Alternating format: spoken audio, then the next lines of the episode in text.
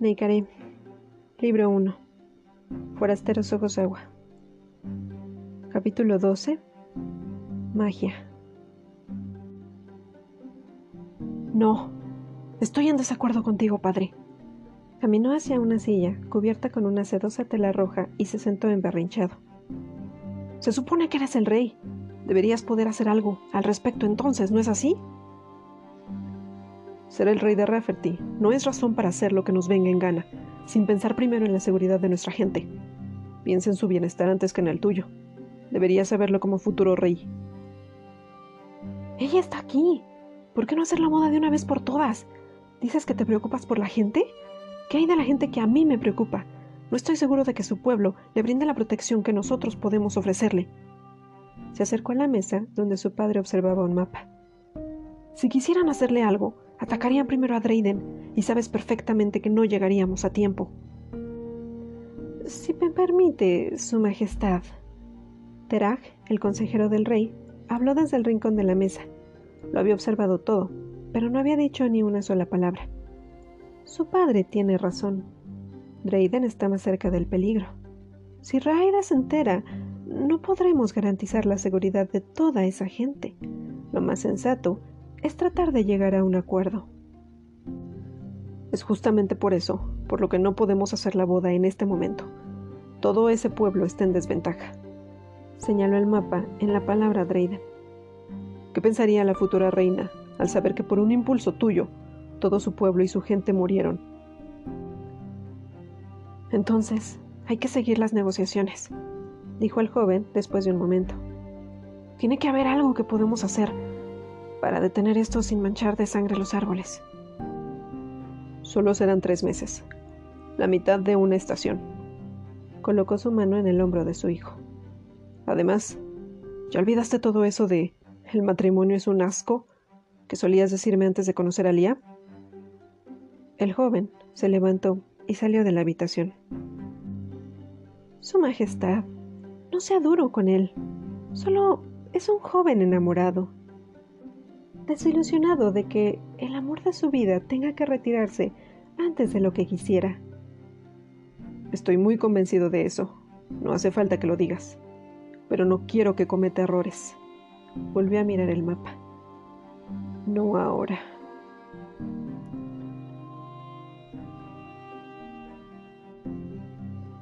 Sus cosas están listas, señorita.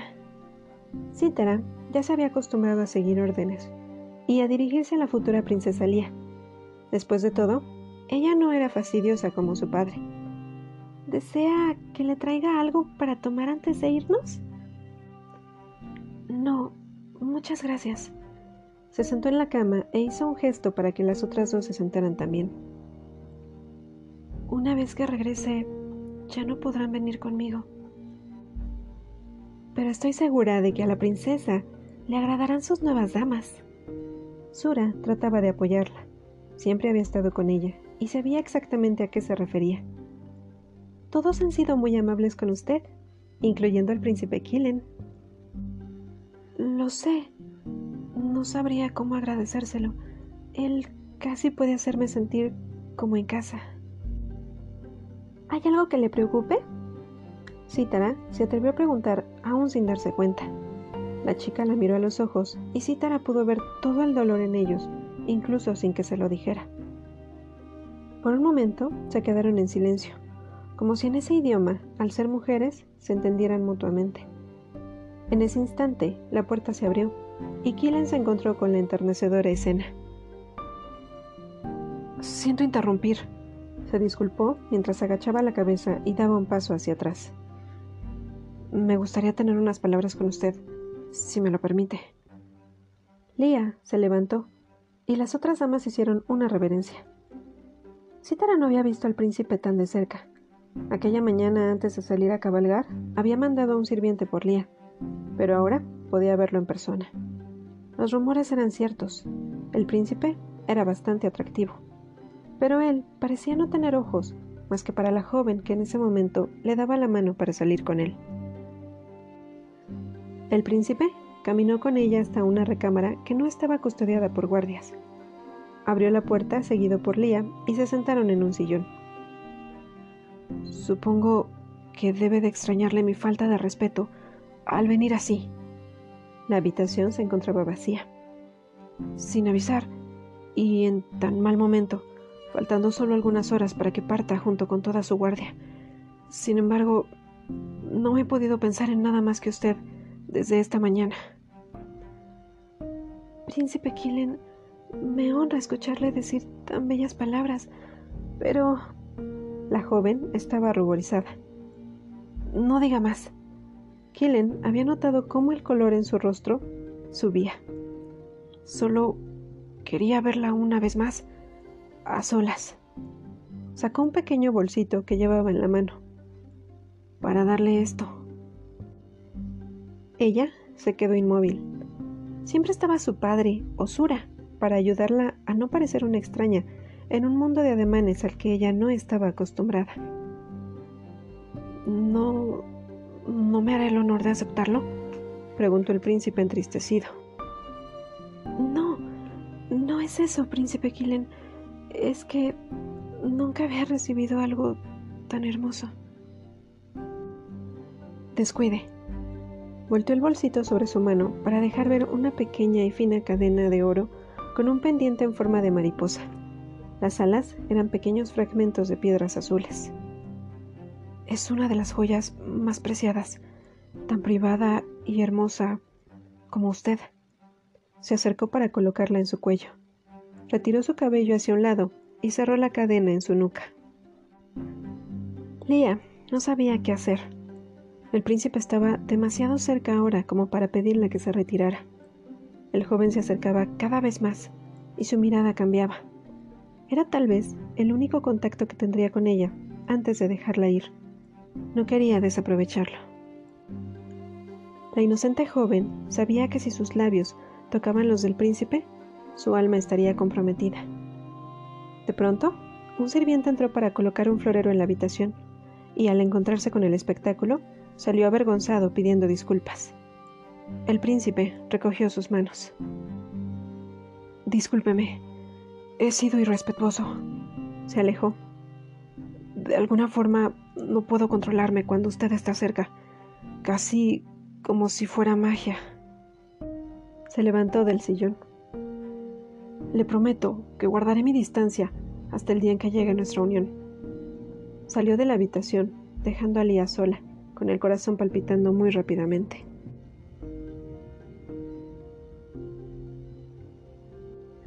El atardecer había llegado.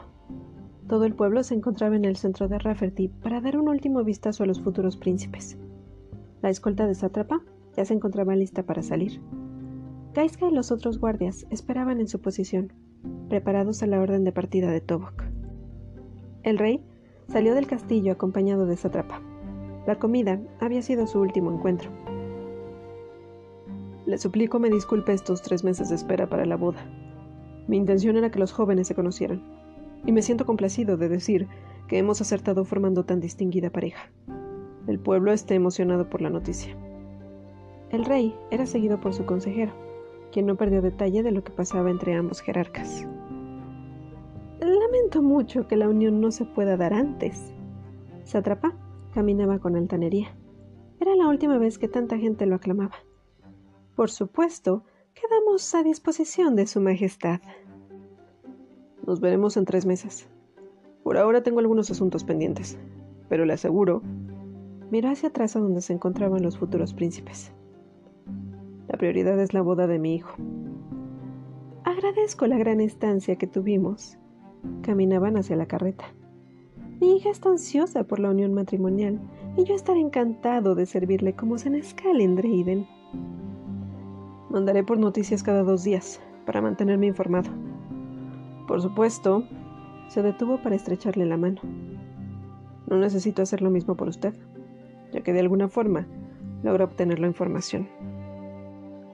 Satrapa sonrió de forma penada y se detuvo frente a la carreta esperando a su hija. Los príncipes caminaban de forma lenta, como tratando de retrasar la separación. Lo seguían Sura y los dos sirvientes. Ha sido un honor haberla tenido como invitada en el palacio. La miraba embelesado mientras caminaban. ruego porque llegue el día en que sea algo más cercano. No puedo más que agradecerle todas sus atenciones, príncipe Killen. Tocó con la punta de los dedos el collar que le había regalado y que pendía en su cuello. Ha sido un viaje maravilloso. El príncipe se veía feliz de que estuviera usando el presente. Nos veremos en tres meses. Ayudó a la joven. Su padre ya se encontraba en el interior de la carreta. Sura también había subido, cerrando detrás de ella, y toda la guardia comenzó a avanzar hacia la salida, de regreso a casa. La gente aplaudía y lanzaba flores hacia la chica, despidiéndola. El rey mantenía el ceño fijo. No podía darle felicidad el ver cómo la caravana se mantenía. Tenía cosas más importantes en que pensar. Su hijo levantaba la mirada hacia su futuro y pretendía que su felicidad no se veía afectada por la partida de la joven. Su padre tomaba responsabilidad de sus actos. Killen había quedado prendado de la mitad de sus problemas, pero después de todo, él sería el rey. Tenía que enfrentar sus consecuencias. Los dos enormes árboles que cubrían la ciudad de Rafferty se cerraron tras ellos, y de nuevo se encontraron en el silencio de la soledad del bosque.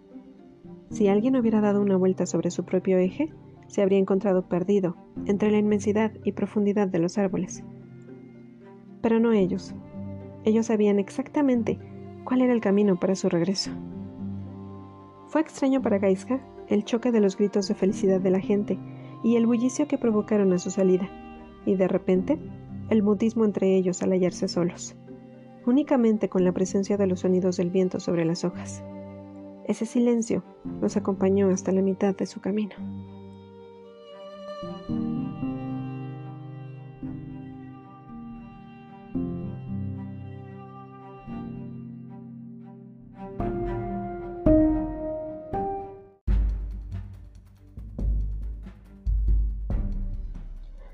Un sonido lo suficientemente fuerte como para alarmarlos hizo que la guardia completa se detuviera. No había nadie a la vista. Se escuchó como si alguien corriera y unas hojas se soltaron de un árbol. Todos voltearon hacia arriba, buscando la razón de la caída. Se mantenían tranquilos, pero un tanto nerviosos. Aún así, no podían actuar, a menos de que Tobok se los indicara. Su respiración agitada era demasiado ruidosa. En un momento, el aire se movió bajo las patas de los caballos que iban del lado derecho de la carreta, provocando el miedo de los animales, que se levantaron como para echar a correr, y los tres guardias cayeron al suelo. El sonido de la caída alertó todavía más a los otros, por lo que ahora su posición estaba lista para atacar. Los demás hombres bajaron de los caballos para evitar caer de la misma forma que sus compañeros. Gaiska mantuvo firmes los brazos. Que se encontraba al lado, trató de ponerse de espalda a un caballo para que no lo atacaran por la retaguardia. El sonido también alertó a Sátrapa, que trató de salir por la ventana para observar qué pasaba, pero una brisa de aire muy fuerte lo empujó hacia adentro. Tobok se dio cuenta de esto y se acercó. Mantente en el interior, susurró, tratando de que no lo intentara de nuevo.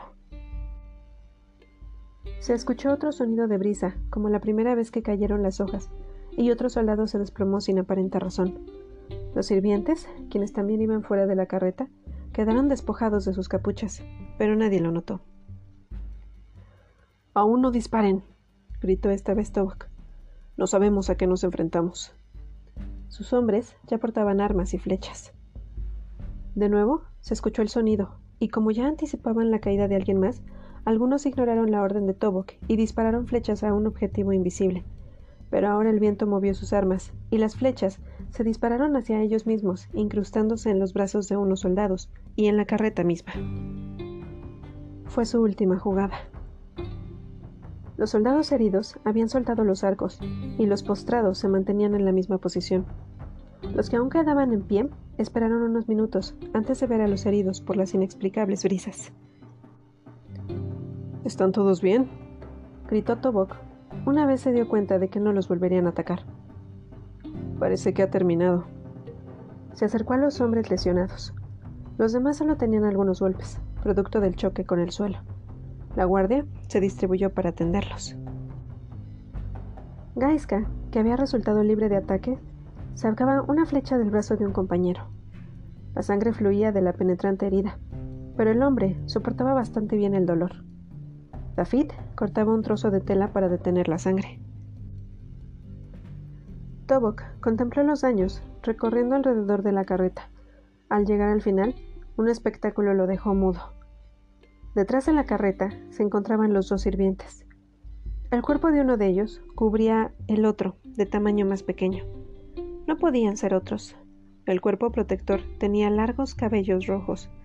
El más pequeño portaba una cabellera azul, inconfundible. Gaiska había terminado con la guardia y se acercó a su padre sin saber qué pasaba. Al mirar la escena, se quedó también sin palabras. Los dos jóvenes se levantaron y al ver la mirada inquisidora de Tobok, se cubrieron la cabeza y miraron hacia abajo. Tobok giró hacia su hijo con una mirada desafiante. Papá, yo no tuve nada. Trató de excusarse, pero su padre ni siquiera le prestó atención. Caminó hacia la punta de la guardia, furioso. No podía decir nada en ese momento. Sátrapa iba dentro de la carreta y podía darse cuenta de cómo habían sido las cosas durante todo el tiempo que sirvieron en el palacio. Forman la guardia, dijo en un tono elevado. Los hombres ilesos ayudaron a colocar sobre los caballos a los heridos y continuaron con el camino. ¿Qué fue eso? Preguntó David en voz baja unos metros después del incidente. No lo sé, Gaiska aún se encontraba desconcertado por lo sucedido. Internamente, todavía no quería llegar a casa para no tener que confrontar a su padre. Tal vez alguna especie de magia. David se quedó pensando un momento. ¿Crees que haya sido magia de los gitanos? ¿Podrían hacer eso?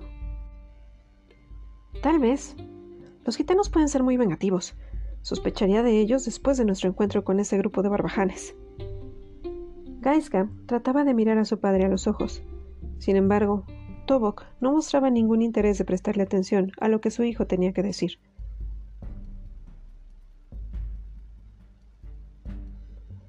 Drayden se encontraba a solo algunos pasos.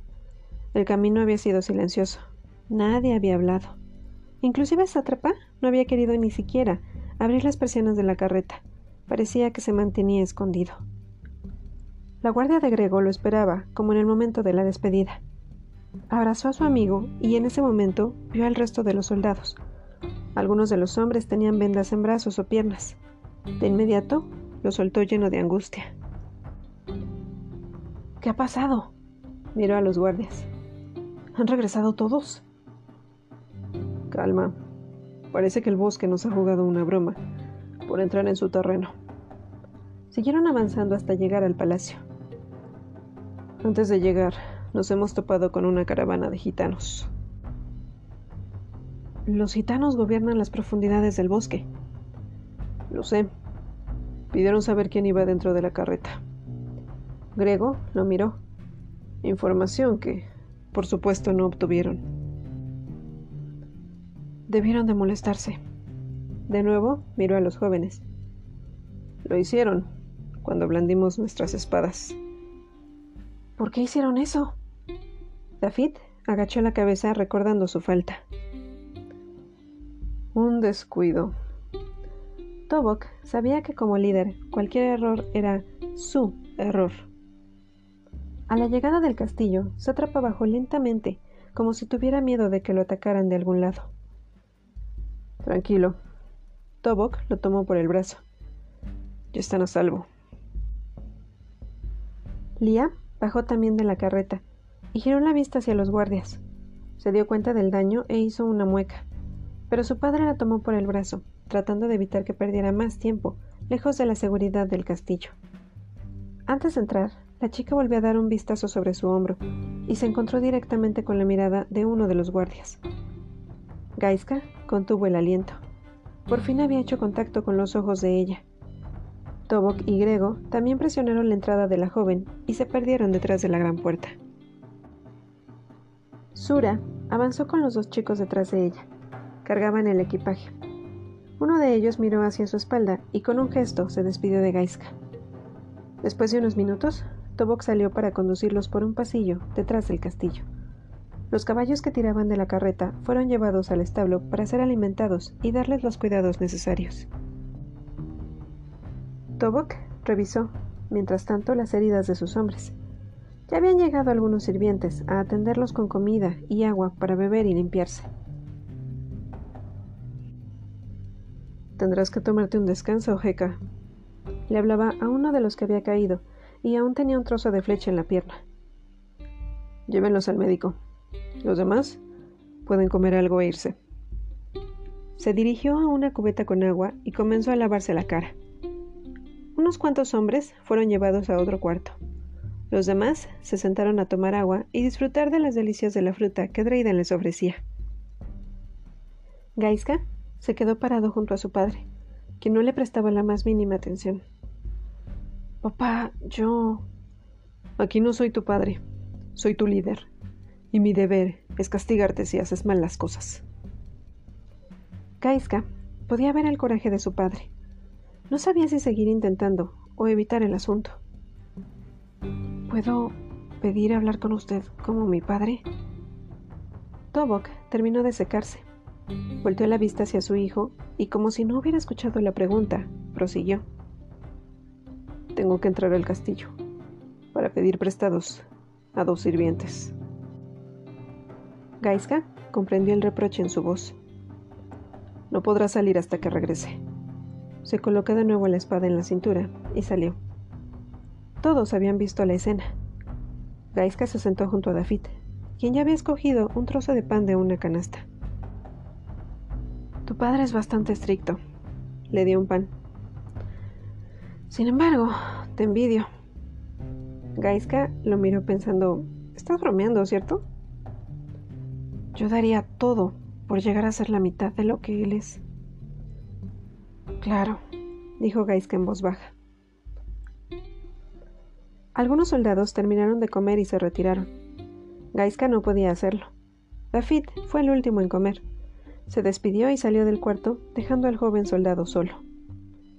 Después de un rato, se presentaron tres figuras en la puerta.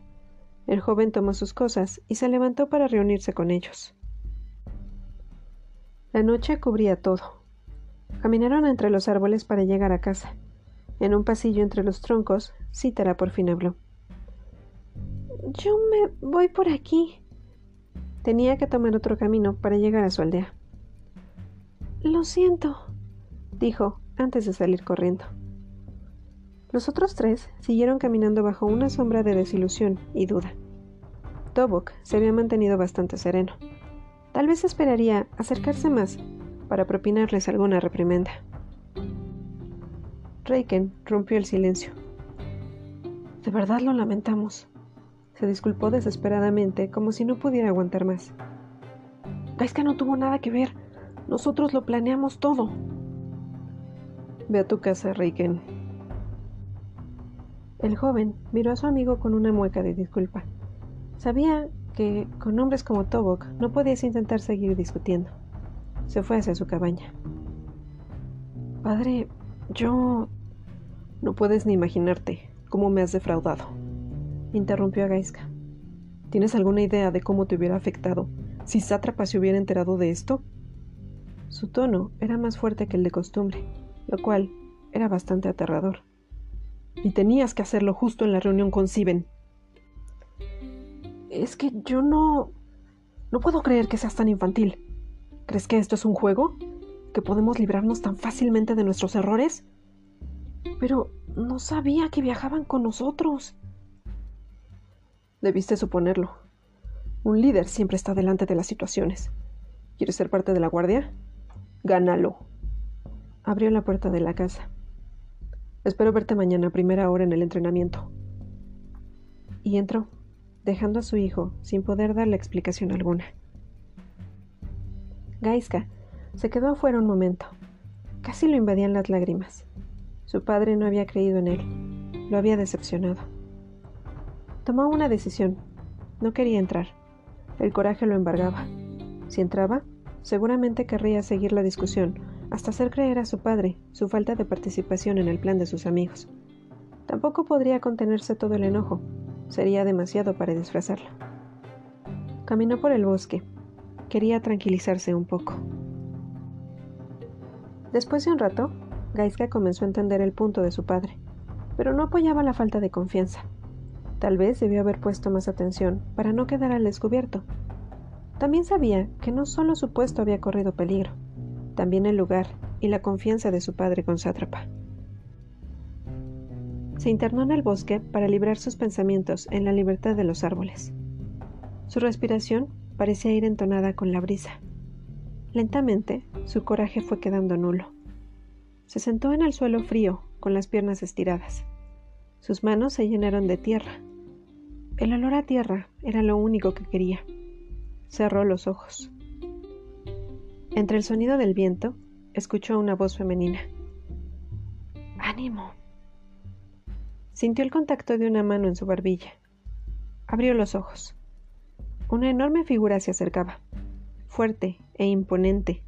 Alazán caminaba decididamente hacia donde se encontraba el chico. Supuse que estarías aquí. Gaiska se disponía a levantarse, pero el gran hombre se sentó junto a él antes de que lo lograra. Así que Reiken hizo de sirviente por primera vez en su vida. Se rió. Tal vez deberías llevarlo contigo más a menudo. Gaiska no sabía cómo responder al comentario. No estuvo bien lo que hicieron. Siguió Alazán, cambiando su tono por uno de seriedad. Era mi responsabilidad. Alazán lo miró. ¿Qué? ¿Cuidarlos? Soltó una carcajada. Por favor, ya son demasiado grandes como para que tengas que vigilarlos. Sería como culparte si una manzana de este árbol en el que te apoyas cayera sobre mi cabeza. Para mi padre, así lo fue. Estoy seguro de que tu padre solo quiere que seas el mejor. Que no cometas errores, ahora que puedes tenerlos, porque cuando no puedas, tendrás grandes problemas. Pero sabes, sus ojos se movieron aún así los cometerás, y estarás orgulloso de haberlo hecho, porque gracias a ellos tendrás grandes lecciones. Después de esto, no creo que me asignen ninguna misión, a menos que cuente limpiar la gran plaza después de los días de fiesta. Alazán lo abrazó con un afecto paternal. Y estoy seguro de que serás el mejor haciéndolo. Gaiska rió con él. Estar con Alazán realmente lo tranquilizaba. Era el apoyo que difícilmente encontraba en su padre. Cuando Gaiska llegó a su casa, todo estaba en tranquilidad. Su padre ya estaba dormido. Para él, no habría muchas horas de sueño. Tendría que llegar temprano a las prácticas, si es que quería conservar su lugar en la guardia.